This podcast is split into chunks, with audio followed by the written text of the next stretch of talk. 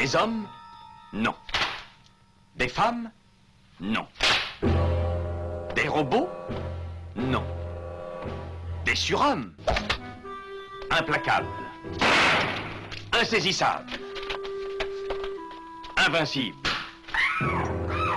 Insensibles. Aux ordres d'une super organisation criminelle.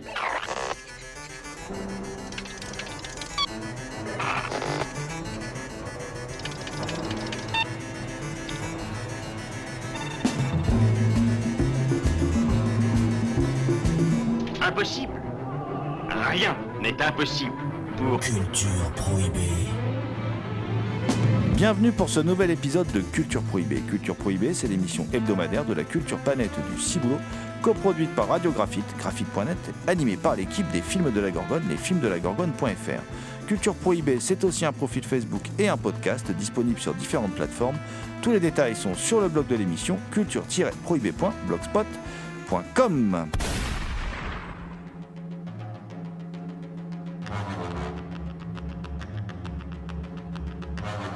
Au sommaire aujourd'hui, une émission consacrée aux dernières sorties en matière de polar et de films policiers.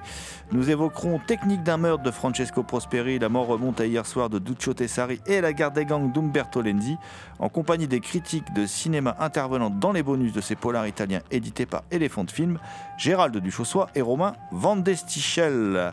Pour rester dans le domaine du polar transalpin, nous aborderons le numéro 31 de Médusa, euh, qui consacre un, gros dossier à une icône du genre. Également au programme le singulier L'ami américain de Wim Wenders, sorti chez Carlotta Film.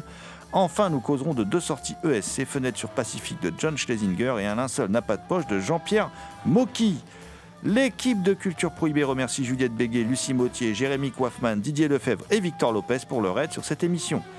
Nous vous rappelons que cette émission est réalisée en partenariat avec la revue Prime Cut, disponible sur le site de l'éditeur, ecstasyoffilm.com, sur celui des films de la Gorgone, lesfilmsdelagorgone.fr et chez tous les bons libraires.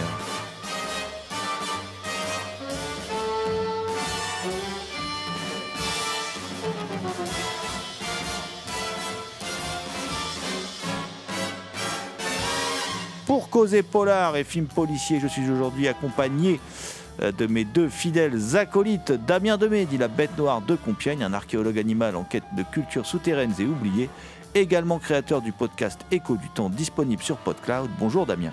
Salutations à toutes les entités conscientes qui nous écoutent. Également avec nous Thomas Roland, dit le loup-garou Picard, qui chaque nuit de pleine lune rédige de sanglants écrits pour la revue Prime Cut, dont il est le rédac chef. Salut Thomas. Salut Damien, salut GG et bien évidemment salut à toutes.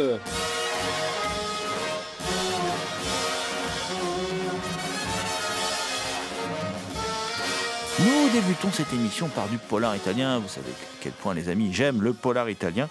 Et il se trouve que nos amis d'Elephant Film continuent d'exhumer des trésors du polar italien. Et là, ils sortent Technique d'un meurtre de Francesco Prosperi, La mort remonte à hier soir de Duccio Tessari et La guerre des gangs d'Umberto Lenzi. Alors, on va aborder ces trois films en compagnie des critiques de cinéma euh, Gérald Duchossois et Romain Vandestichel. Alors, on, on, on, enregistre dans des conditions un peu particulières, euh, donc. Euh, notre ami Romain euh, est euh, très très éloigné. On a l'impression qu'il est un peu dans une grotte. Désolé pour ces petits, euh, petits soucis techniques dus ben, aux, aux, aléas climatiques, puisque nous enregistrons aujourd'hui cette émission alors que dehors il y, a, il y a une tempête. Donc ce n'est pas simple. On fait ce qu'on peut pour vous proposer le meilleur. Donc tout de suite, Gérald Duchossois et Romain Van Destichel au micro de Culture Prohibée.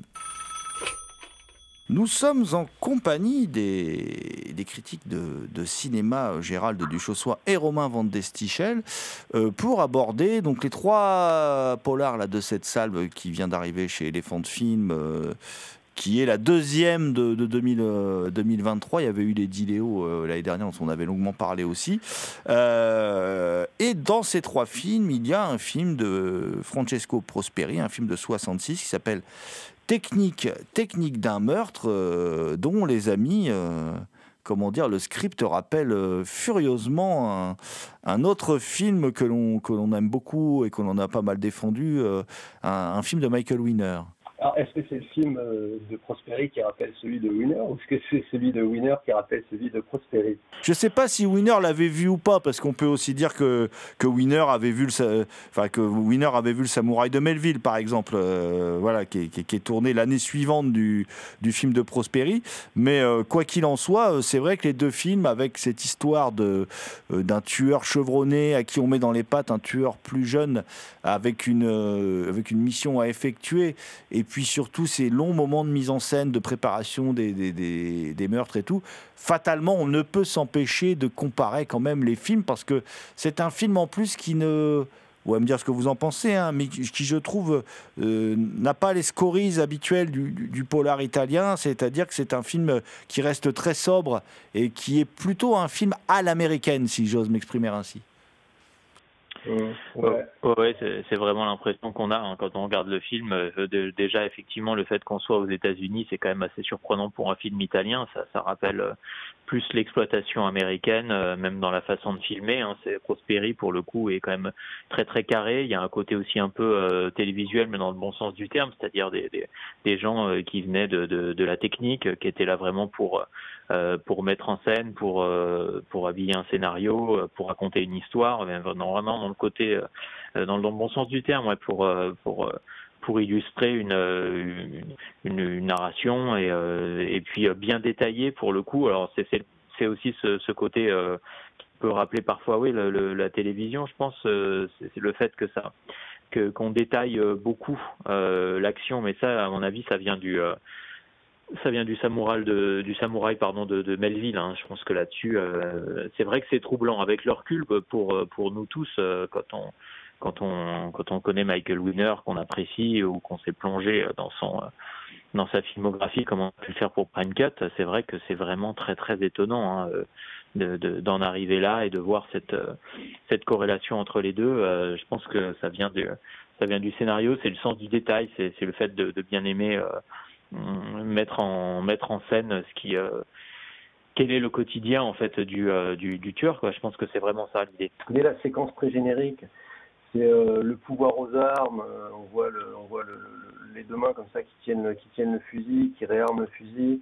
C'est vraiment un générique d'un film entre guillemets à l'américaine. Il n'y a pas d'ambiguïté sur la volonté du réalisateur. Il va nous montrer une histoire de, il va nous montrer une histoire de, de mec et de gros flingue. D'ailleurs, faisons un peu d'humour, le mec s'appelle Clint et il a un gros flingue. C'est quand même c'est quand même assez drôle.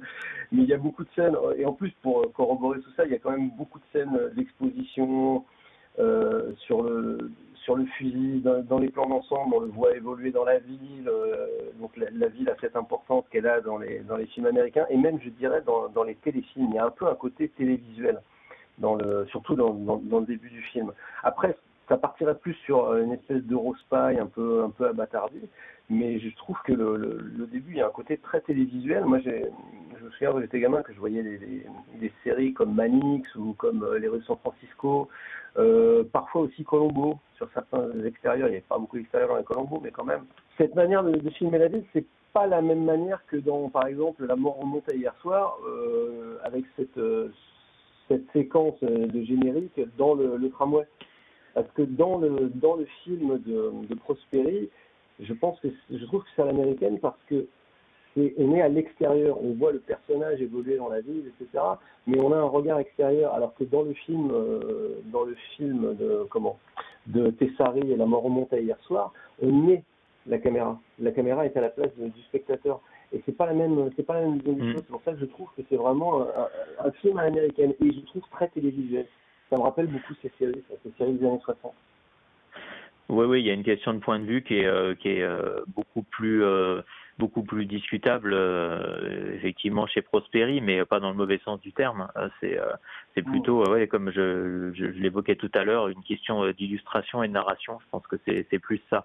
Pour en revenir à, au flingueur de Michael Winner, moi la, la question que je me pose, c'est est-ce que ça vient pas du scénario? Parce que le scénario de Lewis John Carlino et puis Monty Hellman enfin, euh, nous, nous, nous, fait penser que euh, eux auraient pu voir le film parce que euh, ils viennent quand même d'une génération de, de, de, de, cinéastes cinéphiles, en tout cas de, de, scénaristes qui avaient vu beaucoup de films et qui étaient amateurs de, de série B. Ces films-là, ils étaient quand même distribués aux États-Unis dans les drive-in, dans des salles de, quartier, donc ils étaient quand même accessibles. Donc moi, c'est la question que je pose. Michael Winner, c'était pas un cinéaste cinéphile, mais par contre, ceux qui ont écrit le scénario étaient quand même beaucoup plus enclins à à se pencher sur euh, sur l'histoire du cinéma ou euh, des, des, cinémas euh, qui venaient d'autres pays du monde et notamment l'Italie qui a quand même beaucoup inspiré le, le, le polar américain des années 60-70 hein, et les films étaient étaient vus hein, donc là-dessus je moi c'est la question que je pose. Faudrait poser la question il aurait fallu leur poser la question mais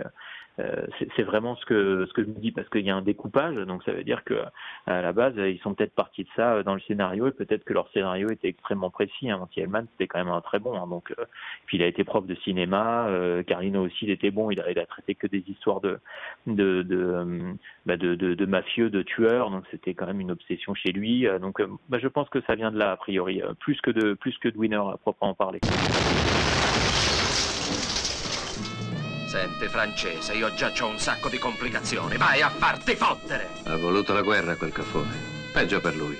Questa non è vita per te.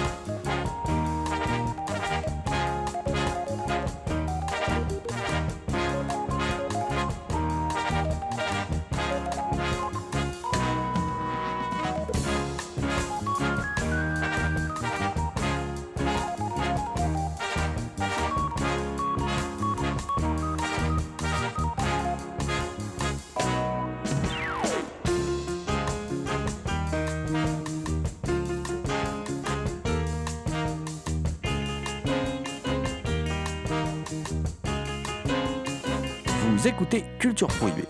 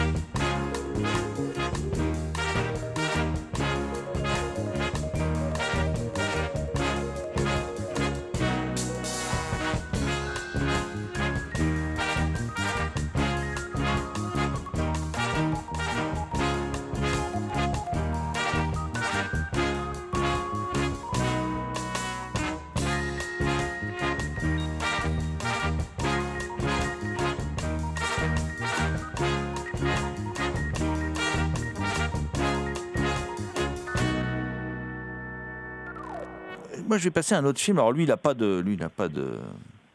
Là, il n'y a pas de confusion. On sait qu'on est chez du Lenzi, chez Umberto Lenzi, qui est un, qui est un film de 73, euh, d'ailleurs sur lequel Yal Sada intervient dans, le, dans, les bonus, euh, l'auteur du, livre sur le, le vigilantisme au cinéma, euh, livre passionnant s'il en est. Et bon, ce, ce film, c'est La guerre des gangs. C'est un film d'Umberto Lenzi, c'est un film un peu à part dans la dans la longue série qui, va être mise en scène par, Lenzi. C'est son premier polar.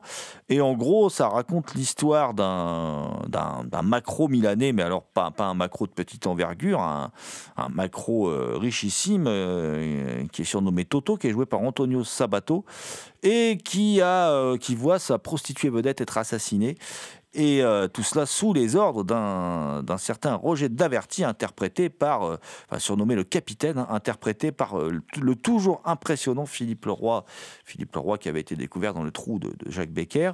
et ça va être une guerre des gangs entre ces deux, ces deux personnages. dans un film, pour moi, avec une première partie assez violente et plus convaincante, et une deuxième un peu moins évidente où on sent un Lenzi pas trop à l'aise en fait avec euh, le côté presque euh, parrain quoi. Presque euh, voilà qu'il essaye de nous de nous compter là dans la deuxième partie du film où je trouve là il est il est moins il est plus efficace quand il, quand il donne dans la violence gratuite et voilà. Je, pense que Lenzi c'est ça qui l'intéressait quoi. Moi je dirais pas que c'est moins réussi. Je dirais qu'il y a une coupure trop nette en fait entre la première partie et la deuxième partie euh, c'est peut-être plus un problème d'écriture que de réalisation, je sais pas. Le, la, violence gratuite euh, au départ, euh, je trouve qu'en fait c'est nettement moins violent que la plupart des films de Lendy. J'ai revu, j'ai revu comment l'avion de l'apocalypse. Là, c'est brutal. Là, c'est vraiment violent gratuitement. Quoi. Là, je trouve que la violence, elle, elle est, elle est quand même assez mesurée par rapport aux autres films de Lenny au départ. Je sais pas ce que tu en penses, Gérald.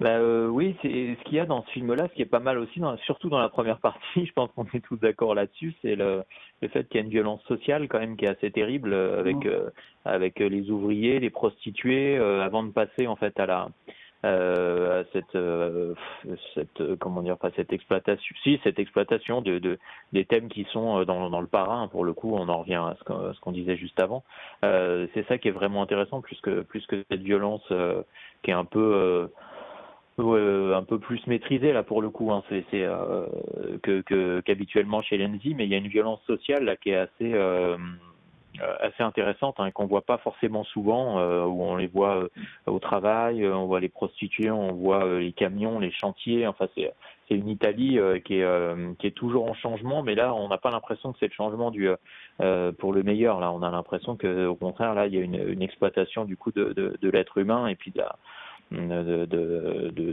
des femmes à proprement parler là. donc c'est assez assez terrible en fait ce qui ce qui est véhiculé dans le, dans le film, dans cette première partie qui est beaucoup plus intéressante hein, que ce qu'on voit, que voit après. C'est vrai que la première partie, même les premiers plans du film, on a clairement l'impression d'être dans le monde de la prostitution, mais une prostitution réelle. On n'a pas l'impression que ce sont des actrices, quoi. On a l'impression que ce sont des plans volés. Euh, bon, Ce sont des plans qu'on voit souvent d'ailleurs dans, le cinéma italien. Et, et, euh, et, moi, ce qui me, tu le disais, hein, ce, qui, ce qui me frappe chez Lenzi, en fait, euh, alors je parle de violence gratuite, parce que je pense que Lenzi, il, aimait bien en mettre plein la vue aux spectateurs. Il y a souvent de la violence gratuite. Il y a aussi un très grand sens du rythme chez Lenzi, parce que ses, films sont très très rythmés. Et celui-là n'y échappe pas. C'est un film très rythmé. On s'emmerde pas une seule seconde.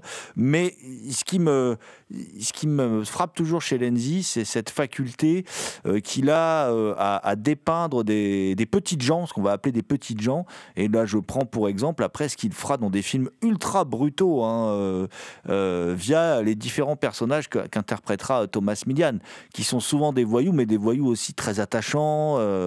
puis il y a le personnage, de, évidemment, après de euh, Milian invente aussi le personnage de Monenza aussi, mais il y a vraiment, pour moi, il y a vraiment un aspect euh, qu'on oublie souvent chez Lenzi, c'est euh, cette faculté qu'il a à rendre crédible et attachant des personnages qui, en fin de compte, sont assez, sont les rebuts de la société, sont des gens qu'on ne fréquenterait peut-être pas dans la vie de tous les jours. Il a une capacité à capter les choses très très très très très rapide et à nous planter mille ans vraiment en quelques plans et après à enchaîner euh, extrêmement vite euh, l'histoire et la violence est un peu pareil. Elle va, elle, est assez rapide aussi, euh, donc il est, toujours très fort pour ça. Hein.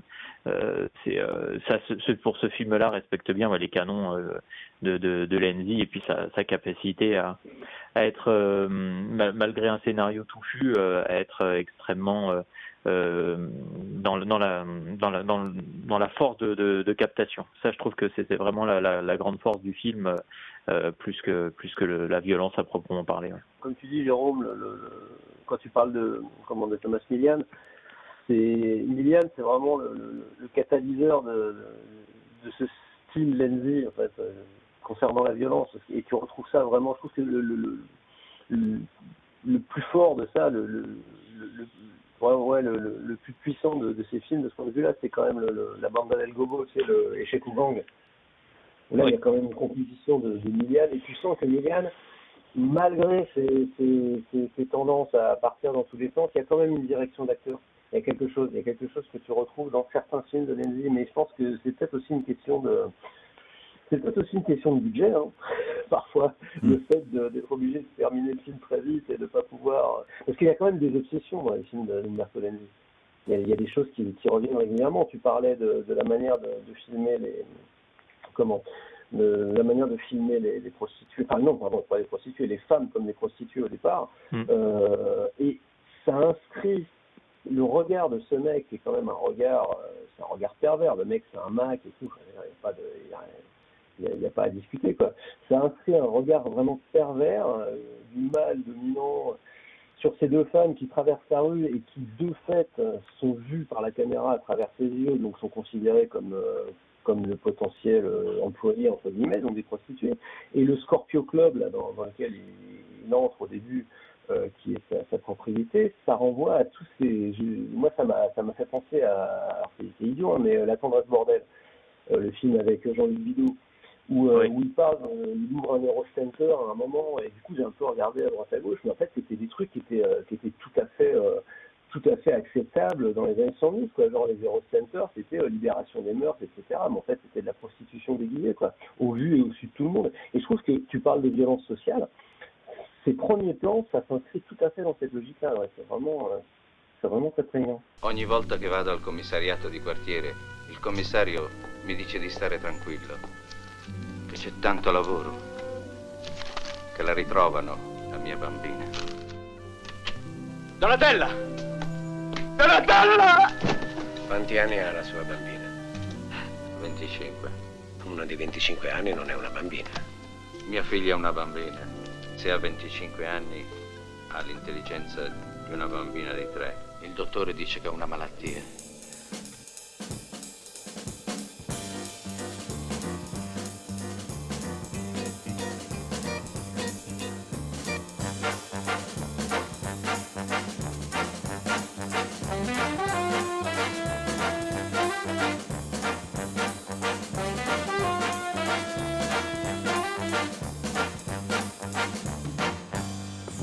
Les critiques de cinéma Gérald Duchossois et Romain Van Destichel au sujet des polars italiens parus chez Elephant Film au micro de Culture Prohibée.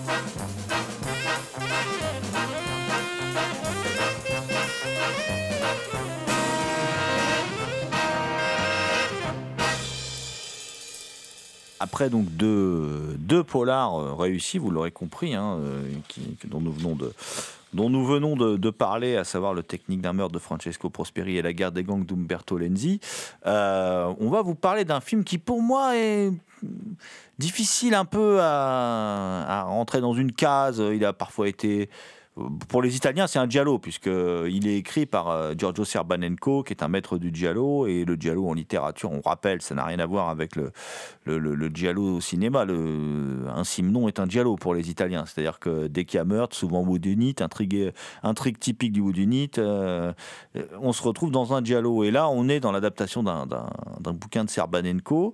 Euh, le film s'appelle La mort remonte à hier soir. C'est un film de 70 de Duccio Tessari. Et on a gardé ce film pour la fin, là, tous les trois, pour en discuter, parce qu'on avait envie aussi de, rendre grâce un peu à Tessari, qui est un cinéaste un peu oublié dans tous les cinéastes italiens de, de, l'époque, qui pourtant a une carrière solide, est un cinéaste assez important, on va y revenir.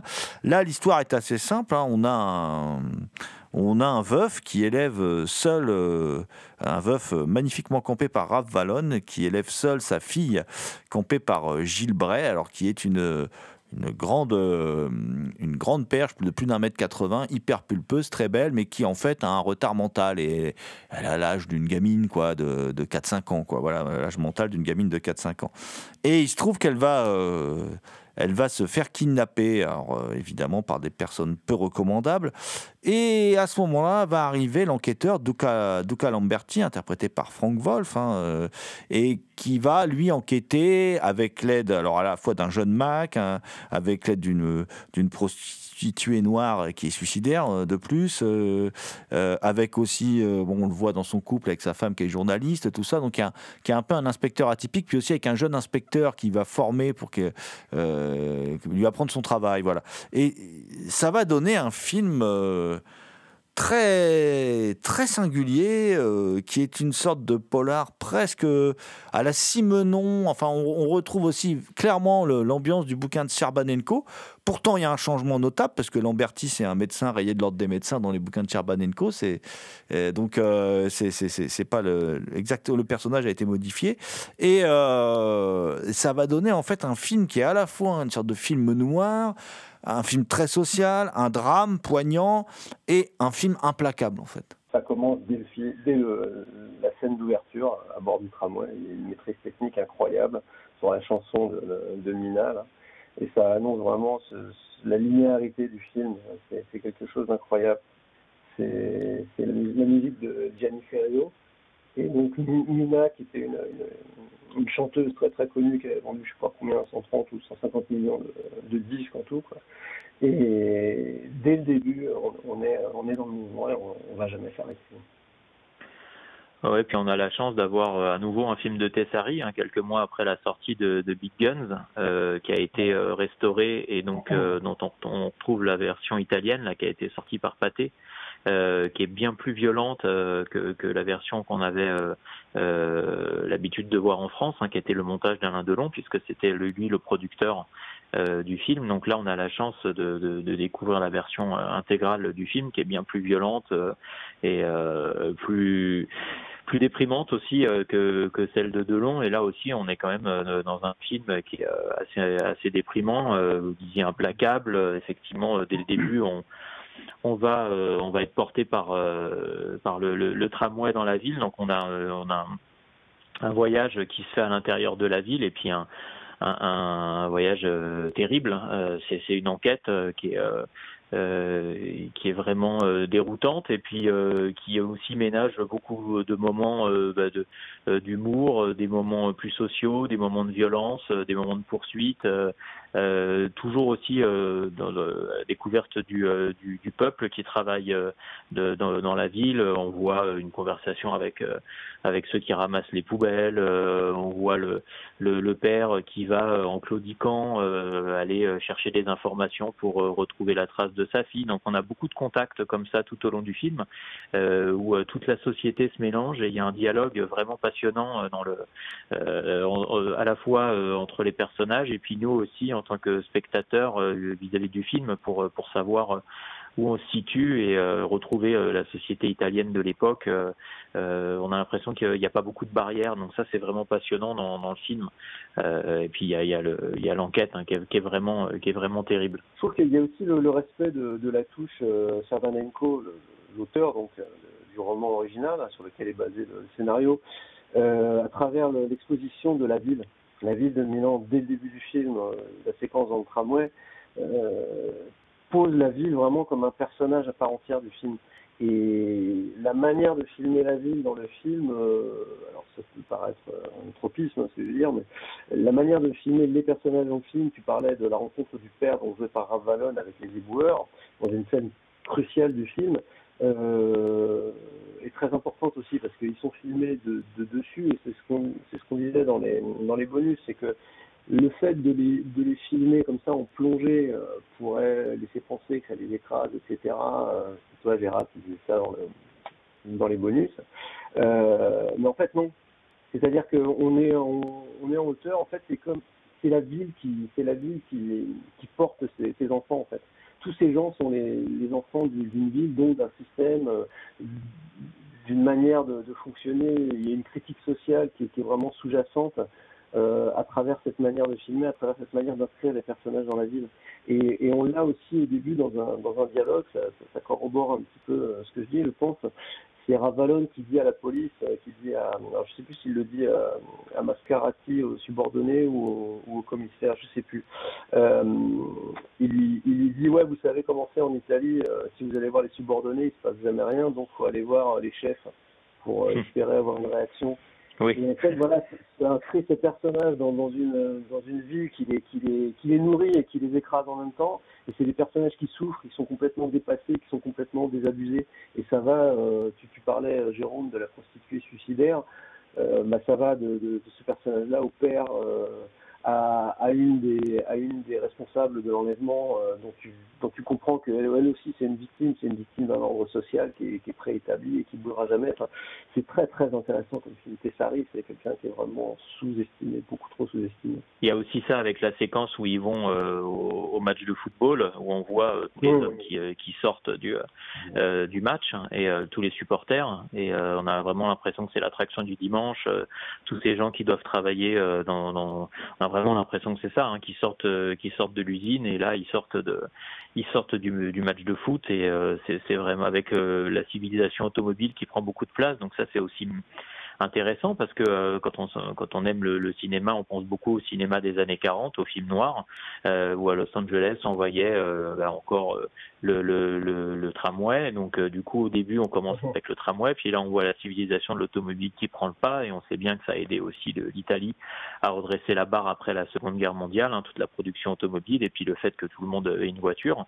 donc ça a tiré la société vers le haut parce qu'il y a eu ces, cette grande production de Fiat, euh, cet enrichissement euh, personnel, individuel, euh, la création des, classes moyennes. Et donc tout ça, en fait, remonte grâce à, une, interrogation sur le, parking. Et donc il y a beaucoup, beaucoup de choses comme ça qui, qui s'additionnent et qui, font, corps dans un film qui est extrêmement bien écrit. On sent que le, matériau de base est, de, de, de, grande qualité hein, quand il y a les scènes qui est tous ces entrelacs de, de, de, de scènes avec euh, euh, bah, le, le, flic qui joue euh, de, la guitare. Donc du coup, bah, ça crée un personnage qui est quand même très très atypique, qui discute avec sa femme sur un pied d'égalité aussi. Il n'y a pas ce traitement qu'on voit souvent dans les films où, où bah, les, les, femmes sont juste là, sont bonnes à servir en fait. Hein. Donc du coup, c'est c'est vraiment très très déroutant et puis aussi assez naturel et pour le coup moderne. Donc c'est ça qui est vraiment intéressant aussi dans le dans le film et puis qui qui se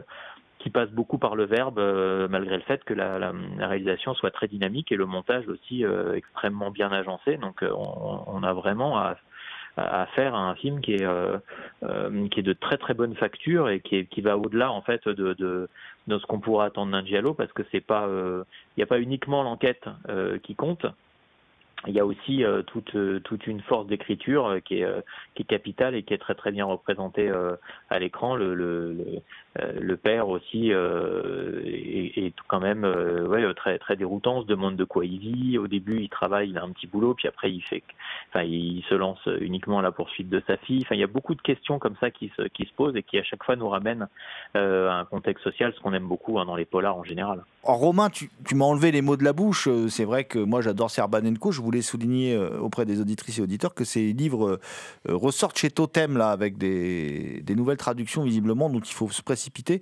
Euh, et effectivement, Romain, tu l'as bien dit, et Gérald aussi, c'est-à-dire que le film est très fidèle, en fait, à, l'univers de, Giorgio Serbanenko, qui est décrit comme un, véritable sociologue, en fait, de la société italienne. Hein. Il est considéré aujourd'hui comme un immense écrivain. Bon, il est mort assez jeune, il a, il a même pas eu le temps de voir les films adaptés de, de ses livres, hein, d'ailleurs. Euh, et euh, c'est une véritable légende, euh, Serbanenko. Et, et là, je trouve qu'effectivement, ça a été bien dit, il capte le réalisateur capte très bien l'univers de Sherbanenko, le côté très sociologique de, ses livres.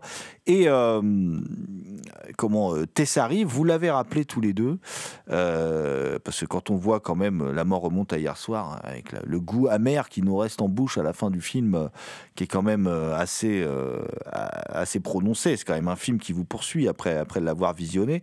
comment vous expliquez-vous que ce réalisateur Duccio Tessari, qui a quand même fait Les Titans, Un pistolet pour Ringo, Le Retour de Ringo, qui a fait Big Guns, euh, euh, c'est Gérald qui en parlait, qui a fait, sorti chez, nos amis du chat qui fume, Un papillon aux ailes ensanglantées, que je tiens moi pour un excellent giallo, là aussi implacable d'ailleurs. comment expliquez-vous que ce réalisateur, en fin de compte, reste assez peu, euh, assez peu connu et assez peu, euh, euh, comment dire, vanté par même les turiféraires du, du cinéma italien, quoi. C'est une bonne question. eh ben, en fait, il était, il se mettait pas trop en avant. Hein. Déjà, il y, a, y, a, quand même beaucoup ça dans, dans, dans, sa carrière. Et puis, il passait beaucoup pour dilettante aussi. donc, il n'avait pas une très très bonne image. Et euh, après, il n'a pas. Euh, euh, je, pense qu'au sein même de l'industrie, il avait une, place à part. Hein, il n'y a qu'à voir tout la, toute la, la relation qu'il avait eue avec Delon. C'était quand même c'était quand même très très intéressant de, de, cette amitié qu'ils avaient nouée et euh, il, était un peu en, dehors du système donc euh, tout en étant euh, très très productif. Donc c'est ça qui est vraiment intéressant chez lui. Mais effectivement on pourrait se plonger dans dans sa carrière. Là il y a quand on quand on voit la, qualité des films que tu viens d'évoquer Jérôme on, se dit qu'il y a toute une toute une recherche à faire sur sur son travail hein, qui est beaucoup plus intéressant que ce ce à quoi on pourrait s'attendre.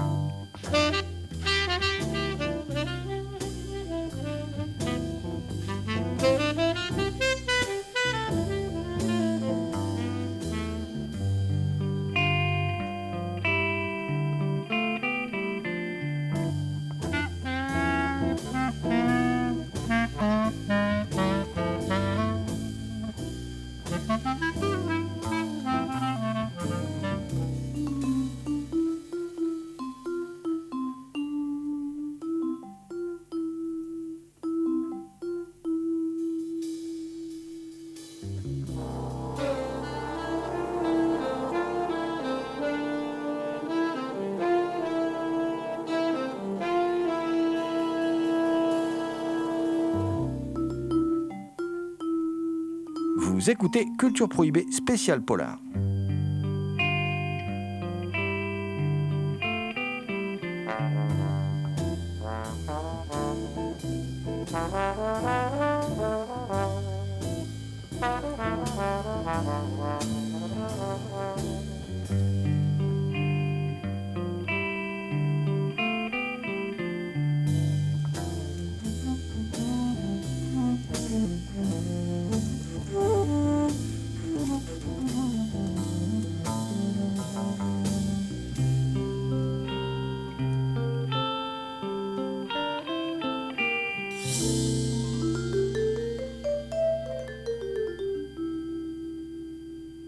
Après ce petit voyage en Italie en compagnie de Gérald Duchossois et Romain Van Destichel au sujet des films donc disponibles chez Elephant Film, Technique d'un meurtre de Francesco Posperi, La mort remonte à hier soir de Duccio Tessari et La guerre des gangs d'Umberto Lenzi, je vous propose pour prolonger l'expérience de vous plonger dans la lecture du tout dernier numéro paru de Médusa Fanzine, le numéro 31.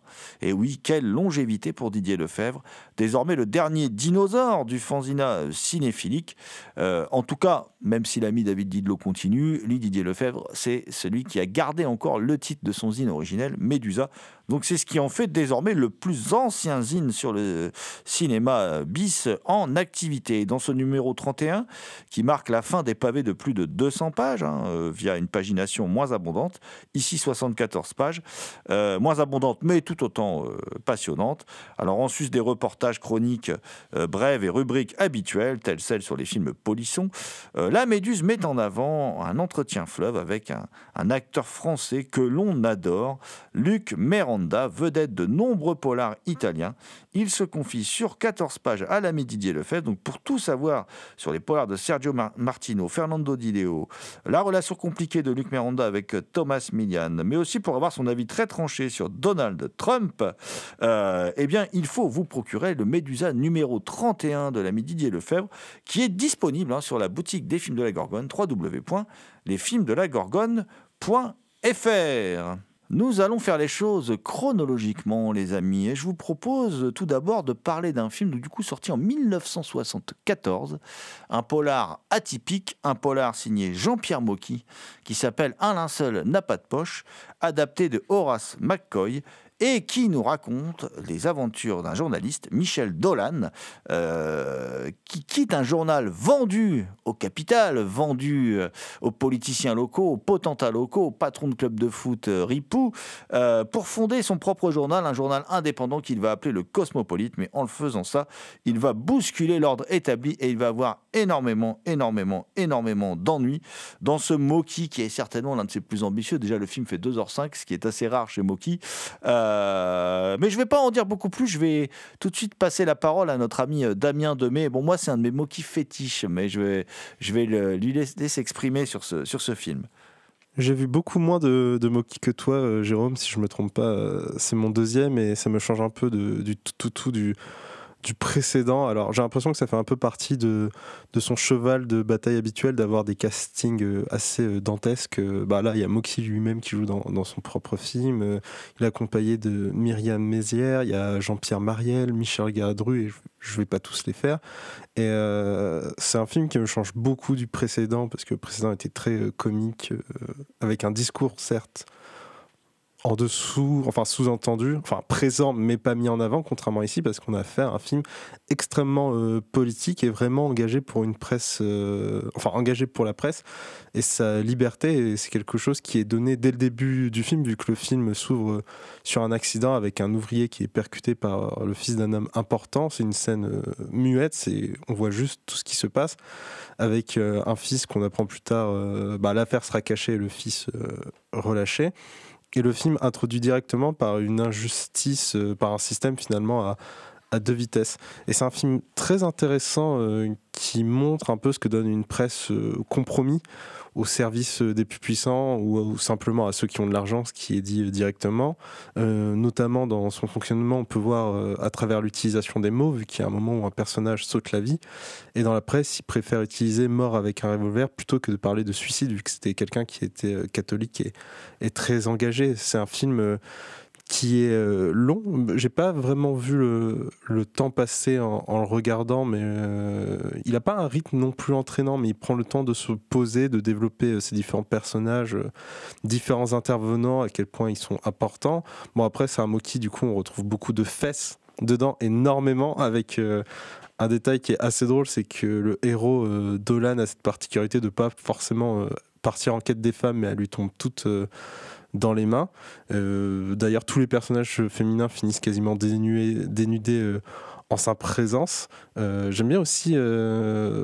enfin, Moki ne porte pas le film tout seul avec son personnage du journaliste de Dolan. Il est aussi accompagné par euh, Myriam Mézières qui joue euh, Mira euh, Boronovsky, qui est un personnage que je trouve dommage de ne pas avoir été plus développé, vu que ça aurait donné un côté un peu plus tatin à toute l'histoire de, de, ce, de ce journaliste qui part en quête de dévoiler la vérité et de mettre en avant tout ce qui est caché, corruption ou, ou trahison. Et ce que j'aime beaucoup, c'est que, bah, certes, c'est un film de 74, mais au final, c'est un film assez moderne dans ses sujets, notamment le fait euh, d'avoir, euh, de parler de la liberté de la presse, de son accès à la presse et de l'importance de, de l'information euh, pour éviter qu'elle ait une mainmise bah, de personnes riches ou d'une politique qui se comporterait quasiment comme une mafia.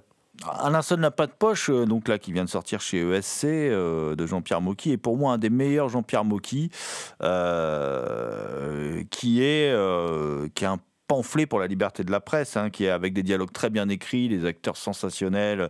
Michel Constantin en syndicaliste est extraordinaire. Euh, euh, il y a aussi euh, Jean Carmé en, flic incorruptible. Enfin, il y a des, personnages extraordinaires. Oh, puis la galerie d'acteurs, tu l'as dit, Daniel Gélin, Galabru, Jean-Pierre Mariel.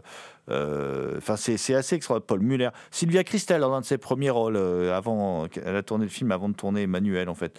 Euh, et Francis Blanche dans son dernier rôle, parce que lui, il verra jamais le film. et, pour la post-synchronisation, c'est Michael Lonsdale qui va le, remplacer d'ailleurs, qui fait lui un type qui finit par donner les moyens à, Dolan d'imprimer son journal parce qu'il n'y a plus personne qui veut travailler avec Dolan, quoi. Plus, tellement il balance la vérité tout le temps, voilà. Et puis c'est aussi un film filmé, alors qui aborde aussi le sujet de l'avortement, hein, c'est important, et en 74, et qui quand même met en avant aussi euh, comment euh, un filmage façon film noir à l'américaine avec euh, des jeux sur les ombres, les ombres portées. Ah, pour moi, c'est du très très très bon. Alors pour parler de justement de lien entre l'Amérique, le polar et l'Europe, on voulait aussi aborder un film qui s'appelle L'ami américain de Wim Wenders, qui est un qui a longtemps été un film incompris de, de, de Wenders, qui est un film de 77 qui est, euh, comment dire, qui sort là chez Carlotta Film. Et euh, l'histoire, à la base, assez simple. Hein. Jonathan Zimmerman, c'est un encadreur, un restaurateur de tableaux, qui a atteint d'une leucémie. Il vit à Hambourg avec sa femme et son jeune fils. Et lors d'une vente aux enchères, il fait la connaissance de Tom Ripley. Oui, parce que c'est une adaptation de Patricia Smith. Hein. Il fait la connaissance de Tom Ripley, un Américain trafiquant des contrefaçons. Par son intermédiaire, il rencontre Raoul Minot, un Français qui lui propose de commettre un meurtre en échange d'une forte somme d'argent. Se sachant condamné, Jonathan accepte le marché euh, et euh, se retrouve pris, euh, mon cher Thomas, dans un, dans un polar bah, très singulier quand même, hein, très très singulier. On est loin du Hamet produit par Coppola qui avait échappé d'ailleurs à Wenders selon lui-même, hein, qui est plus un film de Coppola que de Wenders. On, est dans autre chose là, Thomas. Même si c'est pas un genre qu'il a souvent abordé, le polar, le film de cinéma de genre, etc ça rentre euh, quand même dans son, dans, dans son canevas. Hein. On retrouve son style, des, des, un rythme assez lent, assez contemplatif, et euh, finalement un polar qui est quand même assez glauque euh, quand on y pense bien, avec ce personnage de Tom Ripley, un hein. Tom Ripley qui a été incarné par, par Alain Delon dans Plein Soleil de René Clément, qui est un personnage récurrent chez Patricia Smith. Hein. Moi, j'ai jamais lu Patricia Smith. Hein. Je sais pas si toi tu l'as déjà lu, GG, euh, mais je sais que c'est un personnage récurrent, euh, qui est un personnage assez trouble, assez étrange. Euh, qui, on ne sait pas vraiment qui il est, on ne sait pas vraiment ce qu'il fait, mais il est toujours dans des, dans des, dans des affaires louches. Et donc là, ce personnage, il est des plus ambigu, encore plus ambigu, parce qu'on on ne sait pas quels sont le, les aboutissements de ces assassinats. Euh, que doit faire euh, ce personnage incarné par Bruno Gantz. Euh, apparemment, ce serait plutôt, il s'immiscerait plutôt dans une sorte de guerre des gangs. de, pour, il, il, élimine des, des, chefs mafieux pour, pour justement les lier deux gangs l'un contre l'autre. Enfin, c'est pas très clair, mais c'est ce qui fait l'intérêt du film en fait. C'est ce mystère qui, qui le fait un peu glisser un peu dans le fantastique quelque part. Parce qu'il y a des choses assez, assez, assez étranges, comme à la fin, il y a, il y a une ambulance. Hein, euh, il y a, euh, on se demande, enfin, si, on sait pourquoi elle est là, mais euh, c'est assez étrange. ça se termine sur une plage avec cette ambulance.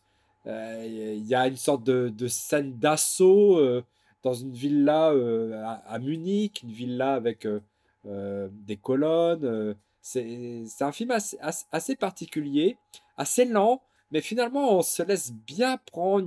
Il, arrive à capter ce, ce côté euh, film noir euh, où règne justement cette ambiguïté, euh, ce mystère autour des personnages que qu'incarne particulièrement bien Dennis Hopper, hein, qui joue donc Tom Ripley. c'est un film, bah, si vous ne l'avez pas vu, c'est un film à redécouvrir. C'est un film assez. Bon, c'est pas un film évident à appréhender, ceci dit. Hein. Euh, mais ça rentre, moi je trouve que c'est un film qui rentre bien dans la filmographie euh, euh, de Wim Wenders, qui, qui s'attache vraiment à des personnages qui sont, qui sont, qui sont des marginaux quelque part, hein, comme, comme ceux de sa trilogie de la route ou, ou même les ailes du désir. Il s'attache toujours à des personnages qui ont des difficultés, qui ne rentrent pas dans le moule, etc.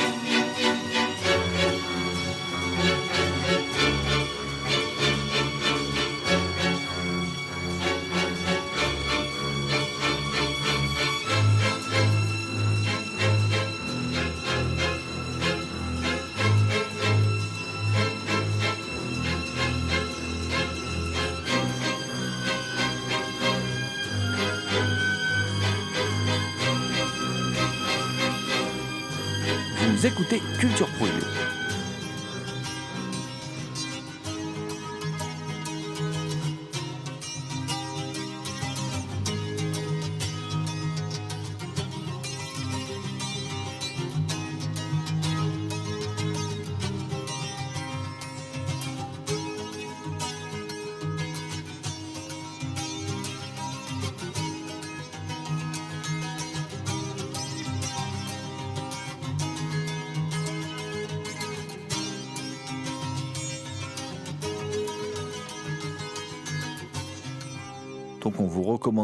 En plus, il y a une distribution, euh, il y a une distribution assez incroyable, hein, parce qu'on va retrouver dans des, euh, dans, rôles différents Nicolas Ray, Samuel Fuller, il y a même Jean Eustache. Il rend aussi un, il paye aussi un tribut à tous les cinéastes qu'il aime, pas que américains d'ailleurs, mais à tous les, cinéastes qu'il aime, à tous les, un peu les, comment dire, ce qu'on pourrait appeler des mavericks du, cinéma, quoi, à tous les, les, des, cinéastes parfois mésestimés. Donc ça s'appelle L'ami américain, c'est de Wim Wenders et c'est disponible chez Carlotta Film. Et on va finir cette émission avec un, un film euh, d'un réalisateur. Euh, anglais. Alors ça, c'est disponible chez ESC, c'est euh, Fenêtre sur Pacifique. C'est un film de, John Schlesinger. Alors John Schlesinger, c'est euh, pas n'importe qui. Euh, c'est un, réalisateur britannique qui était considéré avec d'autres comme Tony Richardson et Karel Rice comme un des réalisateurs de la nouvelle vague en fait, hein, qui a qui a sévi dans les années 60 en, Grande-Bretagne. Et il va démarrer très très fort sa carrière de metteur en scène puisque il va d'abord faire un amour pas comme les autres, qui va en 62, qui est son premier film, et euh, enfin un de ses premiers films qui reçoit l'Ours d'Or au Festival de Berlin. Billy de Menteur en 63, qui, qui vraiment s'attache à décrire la, vie des, comment dire, de la working class anglaise. Euh, et il y a après Darling Cherry, son troisième film, qui remporte trois Oscars quand même. Enfin, c'est une carrière qui démarre sous de, sous, de bons auspices. Hein. Lui qui va être euh, justement un des premiers à représenter aussi le Swinging London. Et avec entre autres aussi, en 67, un très grand film, c'est euh, Loin de la foule déchaînée, hein, d'après Thomas Hardy. Et puis en 69, il connaît le grand succès international. Et, il tourne Midnight Cowboy avec euh, Dustin Hoffman et John Voight, qui, qui, lui vaut l'Oscar du meilleur film et du meilleur réalisateur. Hein. Et ce, metteur en scène fera ensuite plein de films qu'on a, de cesse de, de, réévaluer. Je pense par exemple au Jour du Fléau, un film absolument extraordinaire. Euh, Marathon Man, qui est, là aussi un film très très marquant, un thriller très marquant, dans lequel d'ailleurs on retrouve des obsessions. Il arrive, même s'il va travailler pour des gros studios, à mettre en place ces obsessions. Euh, d'ailleurs, dans Macadam Cowboy, euh, bon voilà, il, illustre aussi l'homosexualité. Lui-même était un, homosexuel convaincu, même si, même si son militantisme était parfois étrange, parce qu'il était par exemple, il avait filmé en soutien à, John Major, il avait filmé des, spots pour la, campagne du Parti conservateur euh, en 92. c'est assez étonnant. Ben voilà, euh, ce 92, c'est l'année d'après en fait, Fenêtre sur Pacifique. Et Fenêtre sur Pacifique, c'est euh, qu'est-ce que c'est? C'est un film plus mineur hein, de, John Schlesinger, qui était quelqu'un de complexe, donc et qui est là au crépuscule de sa carrière. Il a plus rien à prouver. Hein, je vous ai dit tout ce qu'il a fait auparavant. Donc il va s'amuser il va s'amuser autour de ce thriller Hitchcockien en diable, hein, dont, l'histoire est assez simple en fait. Hein. C'est, l'histoire de Patty Drake qui viennent d'acheter la maison de leur rêve à San Francisco. Et euh, bah, parce que financièrement, c'est pas tip top, ils décident de louer une chambre au rez-de-chaussée. Et c'est un certain Carter Hayes qui va arriver, qui, semble être un locataire parfait et qui en fait ne va pas du tout être un locataire parfait. Et euh, donc, à partir de ce thème assez classique, hein, soutenu par une distribution assez extraordinaire, Michael Keaton, Matthew Modine, euh, euh, Mélanie Griffiths et sa mère, Tippi Hedron, euh, eh bien, en fait, Schlesinger va s'amuser à composer un thriller Hitchcockien en diable. C'est clairement son tribut à Alfred Hitchcock. Euh, le choix de casting de Melanie Griffiths et Tippi Hedren n'est absolument pas dû euh, au hasard. Et il va nous faire un film Hitchcockien autour d'un locataire malaisant. Bon, si on replonge en arrière, dès les débuts de la carrière d'Hitchcock, on peut déjà se rappeler de The Lodger, hein, voilà, qui, qui, était déjà sur ce, sur ce thème.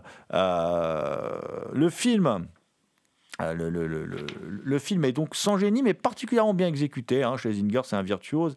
Il s'amuse bien avec son casting 4 étoiles, euh, dont les deux blondes Hitchcockiennes euh, que je viens, de vous, je viens de vous citer, Fenêtre sur Pacifique. Donc c'est un divertissement de bonne facture.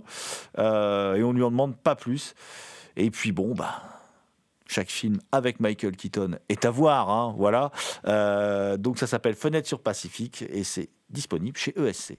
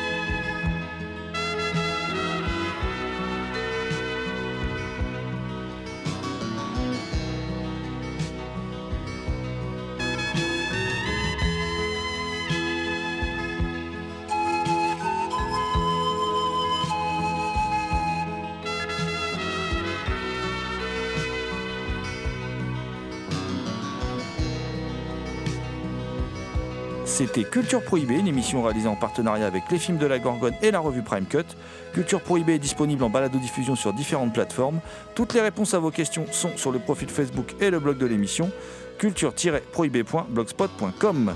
Culture Prohibée était une émission préparée et animée par votre serviteur Jérôme Potier dit La Gorgone, assisté pour la programmation musicale d'Alexis dit Admiral Lee, une émission animée avec Damien Domé dit La Bête Noire de Compiègne, Thomas Roland dit Le Loup-Garou Picard, and the last but not the least, je veux bien sûr parler de Léo à la technique. Salut les gens, à la prochaine